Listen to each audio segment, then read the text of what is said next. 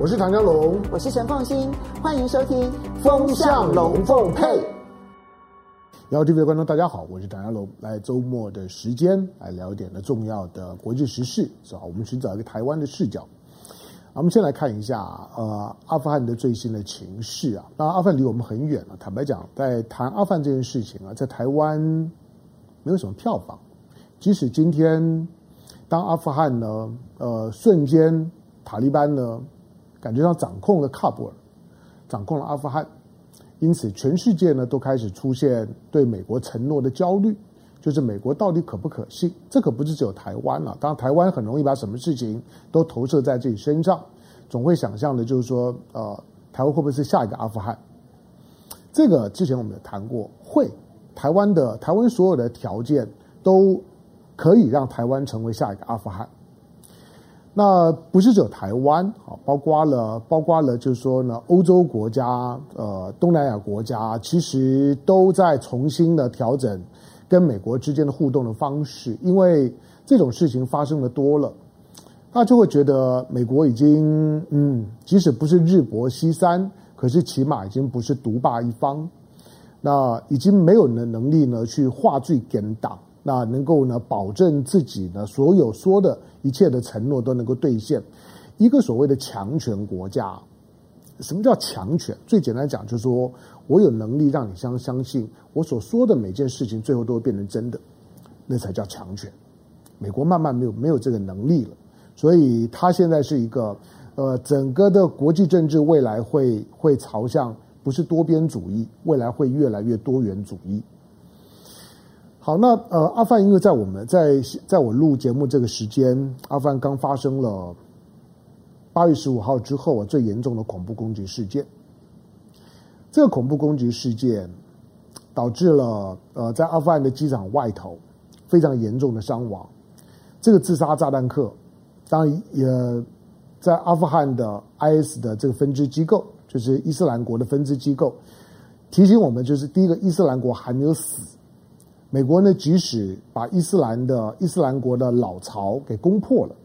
可是伊斯兰呢，水银泻地，它在许多的地方呢，仍然化化整为零，到处活动，伺机而动。那这一波的恐攻，因为在喀布尔机场的外头，那导致了最少一百二十个人死亡，其中呢，包括呢，呃，最少十三个美国的海军陆战队，估计后面呢，死亡的人数还会再增加了，因为。因为那个爆炸太剧烈了，那重伤的两三百人里面呢，估计还会再有人死亡。但是光是呢十十三个美军的十三个海军陆战队啊，十三个美国海军陆战队的当场死亡，这个已经是美国的美国的军方十年来最惨重的呃单一事件的死亡人数。所以呢，拜登呢说他要报复，美国呢降半旗，在眼看着呢就在撤离要完成前。美国呃，拜登已经再三讲，我八月三十一号撤干净，就八月二十六号发生恐怖攻击事件，你难免就会想，就是 IS IS 到底想干什么？IS 到底是希望美国撤，还希望美国不要撤？你看起来好像他并不希望美国美国撤，因为 IS 的恐攻之后，美国美国即使把正规军撤了，他一定会想方设法，他会回到过去那种的猎杀宾拉登的模式。这个事件，我估计美国会重演猎杀宾拉登的戏码。我一定要找到那个呢，对于美国的军人执行了恐怖攻击的那个团体那个负责人，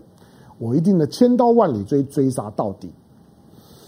好，他在告诉你，就是说阿富汗的情势不会像我们想的这么简单，不会像八月十五号之后呢，大家觉觉得嗯，那喀布尔变天了。好，那美国走了，那塔利班来了。之后呢，不管怎么样，那就是呢交交接顺利，呃，虽然有点戏剧，那有点灰头土脸，交接顺利不会。塔利班加起来总共才几万人而已，几万人的这种的，我我称为就是说武装民兵组织，连制服都没有。我说除了你看到他手上的枪跟脸上的胡子之外，你哪知道哪一个是塔利班呢？你看他们的穿着打扮，你看得出来吗？看不出来。所以他基本上面。现在的塔利班的模型不具备治国的能力，虽然呢，他有他的，他有他的，就是说呢，领导班子也开始尝试呢，去去接手阿富汗。不过阿富汗经过呢美国二十年的二十年的控制之后，阿富汗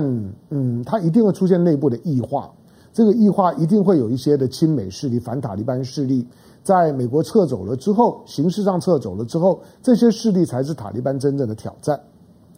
台湾呢，也有人提到，就是呃，提到蔡英文这边的政府说，那那既然我们都是帮美国的，我们是美国队的，那台湾既然是美国队的，那那为什么不能够帮忙美国美国队长能够处理点事儿，比如说收容点阿富汗难民？呃。那不太可能。台湾台湾长时间没有没有收容难民的传统。第二个，一个中东中亚的穆斯林，他不会想来台湾的。台湾没有对穆斯林的友善环境。我我讲的是说，阿富汗的事件，用用这种的这么的戏剧性、这么短时间、这么大的波动的方式，开始跟跟走到今天这个地步，他对全全世界啊，全世界。都产生了一个现象，将来呢，大家会会称会称之为阿富汗症候群，它是一个 syndrome。呃，所谓的症候群，就是说它会有一些的集体的现象，那种的集体的现象，使得即使你没有肉体的伤害，可是你会开始出现一些身心症状。这种的身心症状在亚洲地缘上面呢，已经开始出现了。阿富汗的周围的国家都很警戒，包括中国。而中国刚跟俄罗斯军演，那下个礼拜又要跟跟蒙古、跟巴基斯坦、跟泰国又要举行军演。这军演呢都在中国，这这次还在河南。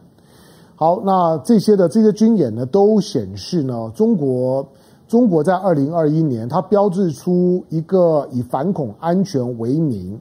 然后跟许多的国家呢开始进进行呢，呃，这种的军事互动，它越来越常态化了。这在过去没有，过去即即使是即使中国和俄罗斯的军演，呃，比如说波罗的海军演，比如东海的军演，其实都是很少量的船舰，而且各出各的兵，各发各个各的炮。但是现在并不是，现在呢都是呢中国当东道主，欢迎大家呢来来中国。参加一个呢，一个中国呢有主场的主导的军演。好，那大家呢都在为呢为阿富汗周边的国家都在为阿富汗接下去的不稳定性呢在预做准备，反恐也好，战争也好。总而言之，大家最担心的就是阿富汗是不是又开始陷入到内战状态？看起来这可能性是存在的。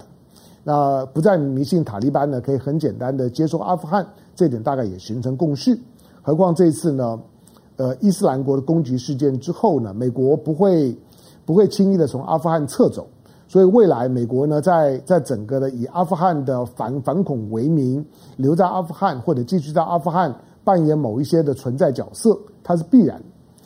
好，那它会导致的情况就是，第一个，呃，中俄这些国家有在有有以上海合作组织为名所进行的反恐的反恐的这种的协同的工作。现在美国呢也有了在阿富汗继续反恐的名义。我认为在阿富汗的这样的一个框架下面，中国、美国甚至于呢中国、美国、俄罗斯，呃这几个国家呢，在在这次的伊斯兰的恐怖攻击事件之后，找到了一些呢合作的基础。这个呢是第一个可以值得观察，就大国政治在以阿富汗为题材的角色上面，大家找到了对话合作的可能性。第二个，呃。塔利班虽然让美国灰头土脸，可是他们的共同敌人出现了，就是 IS。拜登呢，在八月二十四号讲过，他说：“他说 IS 伊斯兰国是塔利班的死对头，这个是对的。这次的攻击事件，他是要出美国洋相吗？不，他炸死很多的，其实也也都是在外头的协助维持秩序的塔利班的士兵，所以塔利班呢，也也是承受攻击的一方。”阿富汗的难民呢，当然也是受伤惨重。好，所以当塔利班也也是受害者，美国也是受害者的时候，你认为美国跟塔利班没有合作的机会吗？这第二个，我认为美国跟塔利班合作的机会也出现。好，那呃，当整个阿富汗呢所所牵动的阿富汗增后群，让大家开始重新思考敌我关系，它会它会出现出现许多呃。在过去，你认为的清楚的敌我关系会变得比较模糊，大家共同找到这种共同合作的新目标。那台湾要注意的还包括了，就是说呢，亚洲地缘政治上面的一些的微妙的改变。比如说台湾，台湾在对外关系除了军军事政治啊，政治上面，台湾呢就是美国爸爸、日本哥哥嘛，啊，这个大家都知道，哥哥爸爸真伟大。可是，在经贸上面来讲，台湾百分之四四十几的依存度都是对着大陆的市场。那这个呢，大家谈很久了，都是要分散风险。好，那要分散风险，那就是南向政策。蔡英文二零一六年呢接上上来之后，就一直在谈新南向，谈了半天，大家也知道新南向没有什么效果。除了台湾每年提供很多的奖学金，让让这些呢东南亚的这些的国家的年轻人能够到台湾来享受到呢台湾的教育资源，其实是变相帮台湾很多快要倒闭的学校找学生了。很多人看不懂这个，就是你要知道，如果如果不用政府的钱去让很多的外国学生领比我们呢在本地的本地的工人更好的薪水，比台湾的学生更好的待遇，来台湾念书拿学位，每天每个月还有生活费这么好的待遇，呃，他会说你你为什么对对这些呢外国的二三流的学生比对台湾的学生都还要好？台湾的学生奖学金呢，都是一学期领一次。他们的奖助学金每个月领啊，生活费啊。其实那个是那个是帮台湾很多濒临倒闭的学校养学生啊。否则我告诉你，这几年台湾的大学会倒一片。好，那台湾现在跟东南亚国家的关系看起来就就是这个样而已。可是这种呢，在过去谈到新南向的时候，台湾最常谈的就就是两个国家，就是越南跟印度。你有没有注意到？在所有的东南亚国家里面，台湾的南向政策最常谈的呢，就就是越南跟印度。越南好像跟我们很好，印度呢，最最近甚至于甚至于呢，当印度的独独立纪念日的时候，我们的外交部长吴钊燮，让台湾没有什么人注意了，觉得那个那个动作不知道怎么解读。台湾的外交部长呢，吴钊燮还还这个敲锣打鼓的发了贺函，向印度呢示好。觉得哎，我们我们呢是同是，我们我们跟印印度呢是好像是亲密的盟友一样。当然啊，呃，印度印度最主要最近呢也终于呢让美国套上了套上了狗链子，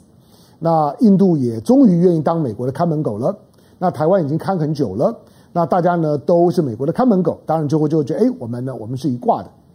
可是我要提醒的是说，越南跟印度这两个，台湾认为在东东南亚呢。呃，最有话题性，也实力最多的，也常常拿来骗台湾人，觉得我们在南向的时候，呃，可能是有成果的，就是像在越南呢、越南本来就有很多的台商在那地方投资，好像越南跟台湾关系很好，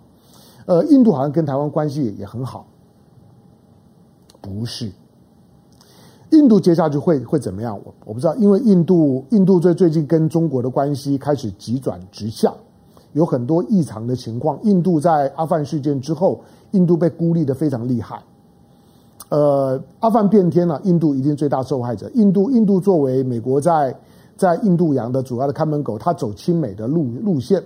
阿富汗的变天对巴基斯坦来来讲呢是个利多，对阿富汗绝对对印度来讲绝对是个利空。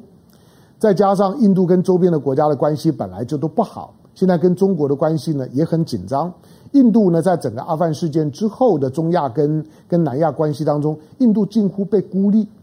他很有焦虑感。他其实在，在在阿富汗呢，也有一些的投资，也有一些工程项目。可是大家谈到阿富汗的时候，都没有人跟他谈，也没有人邀他，连俄罗斯都不找。所以，印度在阿富汗的阿富汗变天之后，印度在地缘上面来来讲更孤单了。这个对印度的后续的国家的战略的调整。很有影响。印度在一九九一年，它的国家战略呢提出了一个所谓的“东望政策”，就是印度呢，印度要要开始往东看，往东看是哪？往哪里看？就是往亚洲、往东亚看，往东南亚看。那个“东望政策”让就是引导印度要对东南亚、要要对亚洲事务有更多的投入。这个“东望政策”走了三十年之后呢，印度呢结束了它的它的东望，结束了它的不结盟，现在跟美国站在一起之后。他在整个的南亚跟跟中亚地区的事务，他变得更边缘，呃，大家不找他，而周围的国家跟他也都不友好。中国现在呢，包括在西藏军军区的这种的大规模的军演，大概会让印度更没有安全感。那他往往忽略了中国的这个军演，其实就在抗议印度跟美国走得太近这件事情。但是更值得关注的是越南。老实讲，台湾如果说跟越南都搞不好，台湾的南向政策连拿出来当宣传的空间都没有了。过去大家会认为台湾总是营造出一个越南因为因为越战的关系，因为一九七九年中越战争的关系。因为南沙群岛的关系，因为西沙群岛的关系，因为南海主权的关系，因为呢，在越南的越南的这个东南角的这海域的探油的关系，中国跟越南的关系很糟，所以呢，只要是跟中国关系很糟的台湾呢，就有拉拢的机会。所以呢，越南再加上有很多的越南的移工在台湾工作。那台湾呢，有很多的越南的餐餐馆，所以呢，呃，越南跟台湾呢应该是很好的。台湾在在整个南向的时候呢，最少讲到越南的时候，好像可以讲得出口。可是你有没有看到，在整个阿富汗事件之后，我说越南跟台湾呢，如果要要有什么的连接，不是在经贸上面，而是从阿富汗的角度来讲，越南就是前一个阿富汗。大家现在讲到的西贡时刻嘛，喀布尔时刻的前一个时刻就是西贡时刻。越南就是前一个阿富汗，而台湾就下一个阿阿富汗，所以你在讲到台越关系的时候，我建议你现在不妨调整到一个前一个阿富汗跟下一个阿富汗，到底未来的关系会怎么走？你有没注意到，就是说当当阿富汗事件、当喀布尔变天之后，呃，美国呢虽然派了他的副总统哈里斯、贺锦丽。到了第一次出出访啊，到了到了东南亚，到了到了新加坡，也到了越南。可是不管在新加坡或者是越南，因为阿范的新闻啊铺天盖地，所以他原来的原始的外交任务几乎都被冲淡，都看不见。那在新加坡的时候，大家都在关注阿范变天，但是到了原本想说呢，那我到了越南呢，要好好的玩一下，尤其他到越南。他带了伴手礼还不错啊，带了一些的投资项目，呃，也带了一些的合作合作计划，包括呢海巡的合作计划。他带了一百万剂的 BNT 的疫苗。理论上来讲，越南越南现在疫情很严重，越南应该很欢迎他。可是你有没有注意到，越南在在贺锦丽要到访前的时候，越南呢突然间做了一个事前没有公开的操作，就是。越南的总理，越南的总理叫范正敏，突然间呢找了中国驻越南的大使，找了找了中国驻越南的大使干嘛呢？呃，把所有呢，他待会儿要要见贺锦丽，贺锦丽可能会骂中国，他先预做了很多的消毒，同时呢，不断的呢向向中国呢表达，嗯，我们不要被挑拨，我们呢，我们我们应该应该进一步的合作。这种的操作的方式，在大国政治里头，我没有看到过。我的意思就是说，越南在过去很长时间，因为美国对南海的摄入很多，美国呢不断的在在南海表现出一个挺菲律宾、挺越南的态度，我挺你们的去对抗中国。贺锦丽这次来也是操作这一套，越南应该很受用啊。可是越南这这次不是，越南这一次表现出来是。贺锦丽快要来了，我赶快向世界呢，世界呢表达，尤其他透过他自己的通讯社，透过他自己的越通社、越南通讯社，先向外界表达，贺锦丽待会儿呢来，但是我告诉你，我跟中国的关系是很好的，我跟中国呢未来是一个互信的朋友，我们我们我们之间不会被挑拨的，越南呢不会再不会选边，越南会走他的独立的外交路线。听起来是独立，是不选边。可是当贺锦丽要来的时候，你刻意的找中国的大使来跟你见面谈这件事情，谁看不出来？你在演给世界看的是我跟中国的关系不会被贺锦丽挑拨。这个如果在发生在去年前年，他会说怎么可能发生这种事？可是今年这种事情发生了，发生了之后呢，你就你就得要想一想，越南越南变了。当然。越南作为一个一个东盟国家，东盟它东盟的一体化，使得他们对外的关系啊，它有它一体性。越南只是在呈现一个东盟，不管是新加坡，不管是泰国，不管是菲律宾，或者是越南，都一样。美国在东盟十国碰到任何一个国家，都会碰到相同的情况，他们都会强调他们不选边。而东盟现在跟关跟中国的关系超好。老实讲，东盟在过去二十年里面发展的超级好。东盟呢，在二零二零年去年，东盟的 GDP 正式超过印度。东盟已经比印度还要大。东盟的总人口只有印度的一半不到，可是东盟的 GDP 已经超过印度了。你也看到东盟最最近呢，最近宣宣誓，他们会在二零三零年，他们甚至于呢会会超过德国，会成为全球第四大经济体。东盟很有企图心，这个企图心必须要绑在跟中国的关系上面，所以他们不会跟中国翻脸。美国过去呢，对于东盟的挑拨离离间，我认为东盟最最近最近已经彻彻底底的重新的调整了它的一个战略路线。再来，还有一个对越南很重要的，当俄罗斯和中国非常好，中国和俄罗斯的中俄的睦邻友好协定走了二十年。中俄的关关系不止稳定，而且中俄的经济都得到了非常巨大的发展。这两个是所谓的所谓的社会主义国家的大哥跟二哥。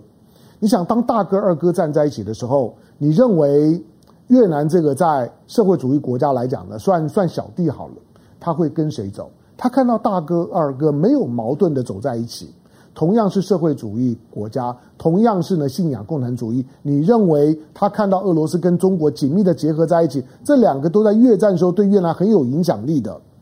越南会怎么表态？所以整个跟台湾最有关系的东南亚国家、南南亚的国家，越南跟印度，最近因为阿富汗的事件，大家都在重新调整自己的位置。我唯一呢觉得担心的就是，我身为台湾人。我没有看到台湾人的战略调整。台湾面对外界大环境的转变的时候，完全呢，完全不知道水温的改变呢，自己必须要呢，赶快寻找自自己的生存之道。这个呢，是让我们更担心的。好像除了美国以外，台湾找不到任何可以说服自己的理由。我为什么在这里？好，这个当台湾的政治呢，是是是这么的，这么的，就是说呢，反应迟钝的时候。我觉得，作为台湾的老百姓，对这些的外在形势的变化的理解，必须要比政府走的前面一点。希望今天针对阿富汗事件所做的解读，对大家呢，在理解地缘政治事务、理解台湾未来在地缘政治当中的角色的变化，会有点帮助。感谢收看今天的雅虎 TV，下回见，周末快乐。